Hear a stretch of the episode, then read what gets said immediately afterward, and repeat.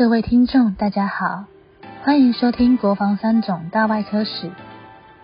今天我们邀请到的专访来宾是三军总医院少将王志宏院长，并且在过去前往美国密西根大学医学中心耳鼻喉头颈外科部进修学习，并且为密西根大学博士后研究员。王院长更在国防医学院荣获优良医师与教师的荣誉。究竟在这几十年的医师经历下，王志宏院长对外科部的期许是什么？身为院长后，对外科的感想又是什么呢？医师的路上，他是如何学习以及如何勉励自己的？今天就带你来认识少将王志宏院长，就让我们继续听下去吧。今天我们特别来啊拜访我们的三军总院院长王志宏王院长。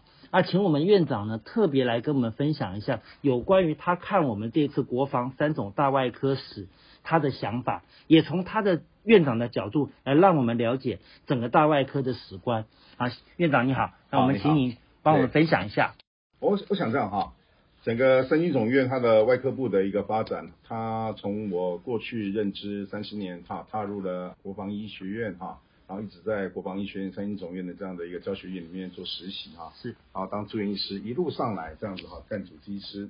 那我觉得了哈，外科部过去的一个基本组成，在我们三十年前，它包括了像是一般外科了哈，胸腔外科啦、心脏外科，还有大肠直肠外科、小外科等等哈，嗯，还有包括了现在目前已经是卫福部固定的一些专科，像是整形外科，还有泌尿外科与神经外科了哈。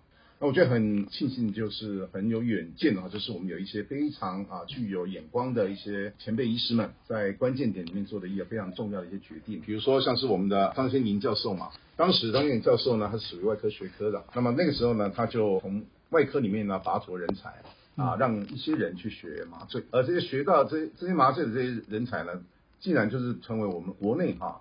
第一批专业的这样的一个人才，所以这是很不简单的。另外一个就是说，在我们都会认为说，一般外科会发展次专科或者其他科目，好像是理所当然。是。那事实上，如果你回退到三四十年前的话，要有这样的远见，其实不简单。张先林教授呢，在那个时候就认为说，事实上一个啊专科里面。可能大家的学东西越来越专精的时候，应该往次专科来发展，会做得更专更专精。所以那个时候慢慢的就像是衍生了，像是乳房啊外科。那另外还有一些像是我所认识的一些啊刘晓东医师啦，啊还有方友医师，他们后来就从外科结束之后呢，去做创伤，是跟做急诊，是急诊医学。嗯，那当然了，我的同学就专攻胃癌啊，嗯，所以我认为这个啊次专科的发展呢，在过去三四年有这样的一个远见。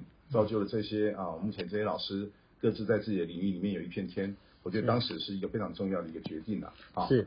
另外，我会再谈到就是达文西。对，达文西手术。像达文西手术啊，民国九十三年，我们的三总院长严中元严院长是啊，那时候也非常的有远见，他认为啊，我们的手术应该要越来越精致、伟创，所以就带了一批人到美国加州去做学习。这一台在国内哈，我们完成了第一例的。射物性的一个手术，就用达文西手术来把它完成掉，是啊，所以这是国内第一例。而这一台达文西手术呢，历经了沧桑之后，我在今年呢一月二十五号，现在把它找了一个特别的一个展览区，我们把它放在那个地方，那供我们民众哈，跟我们的同仁们，嗯啊，去回顾这一段精彩的历史。那这也代表了就是说，事实上，三军总院整个外科哈，在整个台湾的外科的发展史里面，事实上在很多时候都要你扮演一些很重要的一个关键的角色，也有非常精彩的作品出来。这是我觉得。啊，三种外科部非常值得骄傲的一个地方，是我自己对外科部整个未来的一个期许啊。我会认为外科部接下来要发展的应该是还是着重在移植，特别是最近的这样的一个器官劝募的一个风气哈，慢慢的推展，人们对于这种所谓的器官捐赠概念跟观念有所改变，也会接受。所以，当我们捐赠者有这样的一个大爱的捐赠的时候呢，我觉得我们的移植团队扮演非常重要的角色。所以，做好一个成功的移植是非常非常重要的。三军总院在过去的移植方面，跟很多合作医院有一个网络的结合，所以通过这样的合作医院的一个网络的一个联系。我们事实上过去在成功的劝募方面做了非常大的一个啊改进，这数目非常的多哈。嗯，我们要大约占了全国哈，在过去七八年里面，成功劝募案件大约是占百分之十四到百分之十九了，这已经相当不简单了哈。所以对我们一个啊这样的医学中心来讲话是很不简单的。那我认为我们还可以做更多啊更好。那移植这方面，因为现在很多的先进的一些设备都已经出来，所以让手术更为顺利，这是必然的。但是一个移植的成功哈，事实上被要牵扯到一个很重要的议题，这个议题也是跟成功成功率非常有关系的，那就是我们所谓的器官的排斥。所以我认为就是说，我也希望我们的移植团队应该要在这方面哈，在这个课题上面。啊，结合更多的一些研究领域的专家们一起进来，把我们的整个移植团队呢，再更加的精进，让移植的成功率能够更往上提升，迈向卓越。所以我想讲一个我自己啊，是因为身为院长之后啊，所以我想讲一个我自己啊，现在身为院长之后啊，我对于整个外科我的一些感想啊，当然我本身也是耳鼻喉科出身的哈。嗯。所以过去当同学们毕业准备选科的时候，我在当耳鼻喉科部主任的时候，我也很希望听到选我耳鼻喉科进来的人是都是前几名的，嗯，我会觉得很骄傲。可是现在我不不太一样啊，现在当我以院长身份去参加毕业生的一个选科的这样的会议的时候呢，我突然会觉得就是说，如果前几名的同学他们选的内外科。我会觉得更欣慰，是啊，这个怎么说呢？这样的概念完全就不一样了。对，因为我觉得优秀的人其实更应该要选内外妇儿急重症这样的科别。嗯，啊，我觉得这些人事实上在一个棋班里面，他们前几名要准备要选这些科技的时候，实际上有些人他还是有这样的一一些想法，只是目前的社会的氛围跟风向总是认为观察科啦比较轻松啊，待遇也不错。所以都往这个方向在跑。那事实上，这个立志要做耳外科跟内科的人还是大有人在，只是这个火苗非常非常小。所以我一直在想说，怎么样把这个火苗给它扇大一点。所以在今年我这里特别做了一个改变了哈，从 PGY 哈，我们就是说毕业后的学习的这样的一个学员里面哈，他们其实在面临到真正当住院医师的时候呢，还要经过一个 PGY 这个阶段。那他们如果能够在 PGY 这个阶段的时候呢，就先选好，比如说内外妇儿科。这个时候呢，他们一旦结束了 PGY 这个课程的时候，他们如果到时候真的是选内外妇儿的话，他们可以减少一年的这个受训的时间。也许人家当 R one 的时候，第一年住院师的时候，你已经变 R two 的住院医师了，所以时间上是缩短的。哇，这个很大的诱因。对，好，那怎么样去让这些人在 PGY 的时候呢，就能很顺利的，就是说认为，哎，我既然想走这个科，我就大胆的提出来走这个科。那第二个就是有没有什么方法可以把这些人先把他找出来？嗯，啊，让他能够很愿意去投注在这个，把他的热情投注出来。所以在今年呢，我特别做的一个改变，只要有同学在 PGY 的学习阶段哈，他们愿意走内外部耳科来学习的话，那这样就代表说他们未来应该要朝内外部耳方面去好好发展了。嗯，我就每个月从 PGY 的时候呢，就给他们一万块钱的补助。哦，一直到他真正进入 PGY 完结束，还会包括他们住院医师整个训练的阶段。可能四年左右的时间，五年左右的时间，都可以每个月领到一万块钱的额外补助。我这个意思就是希望能把这个火再给它扇大一点，能够因为我们这样的一些补助了哈，还跟鼓励，可以让这火稍微大一点。这是我对。啊，目前我觉得在整个医院的环境里面，我希望能够改变的一个风气。我怎么想请教您？本身您自己从耳鼻喉科看未来哈，整个您会特别推动在内在妇儿科这一块。对。呃，除了鼓励他们能够选这科之外，在其他的后续上面，我们三总会不会给他们一些其他的一些持续精进的计划？当然哈，嗯，我觉得像刚刚的这种薪资上的一个额外的一个补助啊，那真的是一小步了哈。是。你说每个月多那一万块，其实。这个真只有一点点小小的鼓励的性质。是。那医院要提供的应该是说，既然这些这么优秀的人投注了内外妇儿，是，你要给他是一个更好的一个学习的环境，不管是在软体上面或是硬体方面。所以三军总院，我觉得它有一个跟其他医院比较不一样的地方，就是军事的投资的预算，嗯，可以用来买一些我们该有的设备啊。是。那当然啊，我们也会用自己啊赚来的这基金的钱来买更好的设备。其实设备方面，事实上三军总院过去以来，我觉得它从来不欠缺了。该有的一些比较新颖的设备，我们都会有。那这也是觉得培植人才一定要具备的一个地方。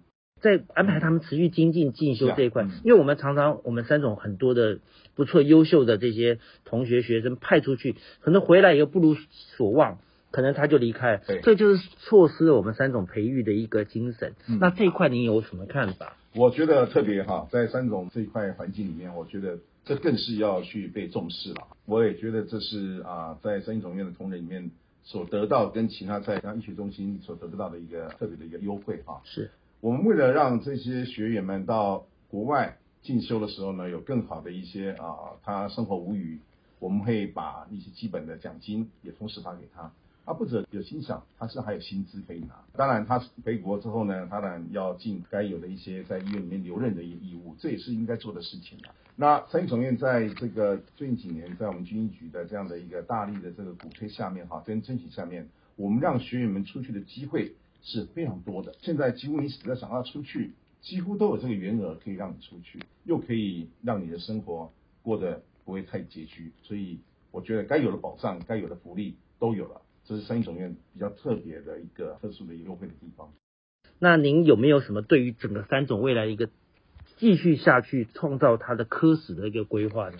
其实呃，我觉得三一总院哈，因为现在我觉得我们要随着这个目前的这样的一个医疗环境哈，我觉得三一总院它必须要在扩大它服务的范围，也因此呢，我们在人才的留任方面，我们要下很大的苦功是啊，因为我们辛辛苦苦培养出来的人才。总是会到了该有的一些军阶到了一个段落的时候呢，他就必须选择去留的时候，是。有些人可能就会离开了，这是过去我们很大的一个损失。啊。但现在呢，我们把很多的一些像是职缺开放出来了，嗯，那延役哈延长役期这个事情也开始在做了，是。它事实上可以在更多的时间可以长留久用在我们的医院里面，是。啊，那不管是做文职的老师也好，或是单纯的做一个军职的一个医官也好。他都可以在这个医院里面留更多的时间，这个地方，这对三种未来发展非常重要。是啊，因为过去我们都是到了一个阶段就人就离开，那事实上是年轻力壮，所有的东西都是哈最为鼎盛的时候呢，我们却丧失了人才，是啊，别的医院获得人才，这是我们很大的一个损失。我们希望要改变这个啊目前这个现况，所以我们会把时间延长，啊，我们给他待遇也会调高，是啊，所以这是我觉得我们对于未来。啊，只要是我们的学弟妹们有意在这个地方发展，有意要在三英总面这地方留下来的话。我相信他都会获得更好的一个保障。那主要现在我们大家民众的观点了，从另外一个角度来看，民众看三军总医院就是这个军医院，对，可能是农民啊去来看，军人来看，当然民众也会有。可是这样的一个观念，其实我们三种另外一个角色是国医中心的角色。对。那在这这个部分，如何与民众贴近，或者跟民众，就像您刚刚讲的，如何让更多的民众他可以知道三种它的持续进步？是这个问题也是非常好啊。事实上，还有很多人会认为说，哎。三军总院也在看一般民众嘛，啊，这个问题其实到现在 还有人不啊会有这样的疑问啊。那事实上啊，健保开始之后啊，我相信很多的民众都可以到到我们军方医院来看病嘛，是啊。那同样的，在最近几年呢，我们的很多军人也可以到，因为健保嘛，哈，所以让我们的军人也可以到其他医院去看病，不用局限在所谓的军方医院。那这个观念呢，事实上不见得很多的民众都还知道，所以我觉得这个可以去再去做进一步的作为宣导。让民众可以多多的利用一下军方医院它本身呃拥有的这些特质。我觉得我们有什么特质？以前我们一句有一首歌叫做《兰花草》，啊，说一日看三回啊。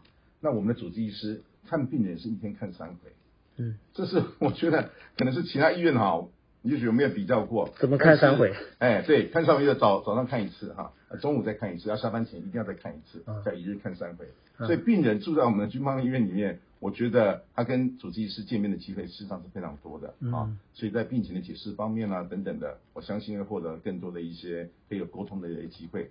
我觉得这跟这是军方医院过去训练哈，训练我们就这个样子啊，那这样的一个制度到现在目前我们还是一直传承着啊，所以这是比较不一样的地方。是是是，因为以前我们在听，因为军方医院最大的特质是因为它都是军军军系嘛，所以都住在像以前在汀州院区在十字大楼，他们都在住在里面，所以。一来他们就直接下班上班都可以在里面，就等于是以医院为家了。是的。可是现在环境变了，可是现在很多的医生住院，他都已经开始离开，只是离医院近一点。那这个这个时代的改变，您您怎么看这件事情呢？对确实啦，啊，特别是住院医师啊，很多的一些包括名聘的住院医师是工时制之后哈，嗯，这个问题会变得会越来越严重。他并不是不想学习了哈，那只是说他也需要休息。那以前我们是觉得休息对我们来讲是奢侈啊，所以我们把所有的时间耗在医院里面。对，那现在不一样。那我觉得这没有关系，因为我们有很多层次的不同的医师了哈，嗯，包括了我们有主任嘛哈，我们主治医师，我们下面还有总医师、住院医师，不同的层级的住院医师啊 one、two、three 这样的上。所以我觉得呃，跟这个病人跟医师之间的关系不会说因为这样的一个工时制度的一个情况哈，然后让我们的跟医师跟病人之间接触时间变少，不会的。是啊我们这个医院是有制度的，他随时可以找到医师，那我们的医师也随时可以过去，只是不同的层级过去而已。是是是所以这方面应该是还好。是，谢谢我们今天院长啊，特别从我们的军方的角度，从民众的看观点，再从我们未来的培养的制度上面，从各个面向都有做分享给我们。那最后一个地方就是我们这一次是国防三种的大外科史，也是这个大外科史有史以来的首部曲。那这次的首部曲，您期望我们这个外科的首部曲啊，能够带给我们，尤其在三种，尤其在国防是出去的这些校友。或者是未来学弟妹，你可以希望给他们什么样的启发，嗯或者你的期望？是，当那个戴宁部长呃给我提到这个构想的时候，我就非常的赞同。其实人家说走过必留下痕迹，是但是你的痕迹是怎么样保留它的啊？是，你是用文字的叙述，还是语音的叙述的记录等等之类的？但如果你都不做，那就可能没有痕迹留下来了。是啊，要找那痕迹，要花很多很多的时间去钻研。所以这个时候，我觉得我们在为，那么我们对于这些老师也都呃很亲近，所以我觉得应该要赶快把这些的记录留下来。所以这次的一个大外科史这样的一个编撰啊，做了一个首部曲，踏出第一步，我觉得非常非常重要。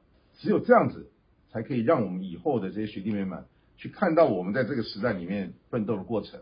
他回顾历史的时候，会想到我们是怎么走过来的，啊，他们应该怎么样去接棒，这个非常的重要。所以我非常非常赞同，也非常谢谢是啊、您对于我们这个呃这样的一个构想的一个支持了。谢谢谢谢啊我们可以跨出这第一步。是哎，最后我能够请教您，就是说您这样一路走来，到了三总的院长，您所碰到的一些困难跟可能碰到的一些挫折也有很多。对，一路以来，您你通常会用什么方式在激励你自己，让您持续的往下走？这个其实跟每个人的那个个人的心态不一样了。啊是您的心态是什么？对对，我其实我是一个比较乐观的人。是啊，我凡是碰到一些挫折的时候，我不会说钻牛角尖，我会先人总是有失意的时候。啊、是。那但是我觉得这个失意是要把时间放得越短越好。是我会从另外一个角度来看一些事情，然后从这地方去给自己在在一些啊希望啊跟出路。是我觉得这个很重要。是啊而这个东西当然要靠个人是去摸索，怎么样去找出自己最好的一个出路。你要去想一想，你有什么办法？嗯啊，那每个人的办法可能都不一样。是哎，那这是我自己对啊碰到挫折啦、碰到失意的时候，我可能自己一些啊排解的方法。那院长这么成功，哈，做到这个地位，您的座右铭，成功的这个座右铭是什么？你本时的这个精神是什么？